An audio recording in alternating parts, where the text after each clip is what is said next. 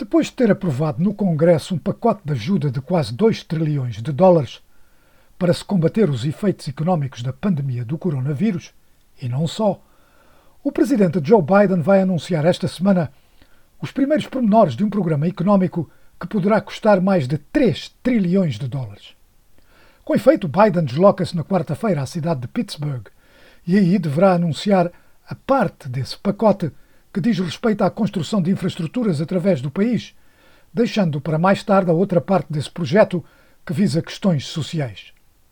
Essa decisão de dividir a apresentação em duas partes é de fácil compreensão. Há mais possibilidade de ter apoio de alguns republicanos na questão de melhoramento de infraestruturas do que para gastos em questões sociais, principalmente se para pagar por isso há que aumentar os impostos algo a que os republicanos se opõem. Se o anterior programa de incentivos para colmatar os efeitos da Covid-19 vai ser financiado com empréstimos, é agora óbvio que para pagar por este ambicioso projeto económico, impostos terão que ser aumentados. E o presidente Biden já disse que quer aumentá-los a companhias e aos indivíduos mais ricos, embora não tenha ainda detalhado como o vai fazer.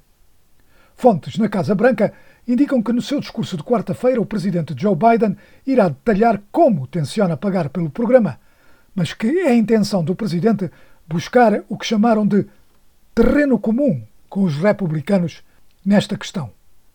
O líder republicano no Senado, Mitch McConnell, disse que, da parte do seu partido, que citamos, não haverá nenhum entusiasmo por um aumento de impostos, mesmo que seja para financiar infraestruturas.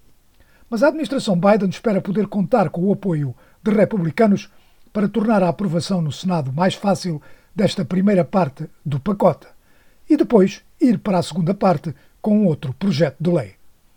Jen Psaki é a porta-voz da Casa Branca. I don't think Republicans in this country think we should be 13th in the world as it relates to infrastructure. Roads, railways, rebuilding them, that's not a partisan issue. Eu não penso que os republicanos neste país pensem que devemos ser o 13 terceiro no mundo no que diz respeito a infraestruturas. Estradas, caminhos de ferro, reconstruí-los, isso não é uma questão partidária. Muito disso é o que o Presidente vai falar esta quarta-feira.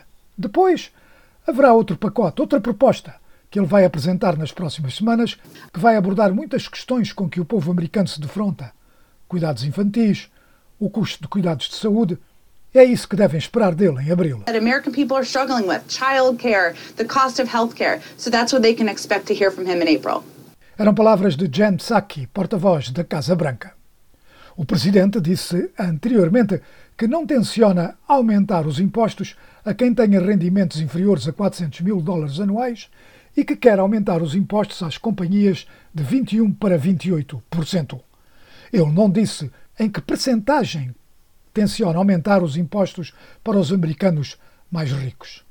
É de esperar, contudo, que qualquer que seja a proposta de financiamento que envolva os aumentos dos impostos seja usada como arma da oposição para o atacar.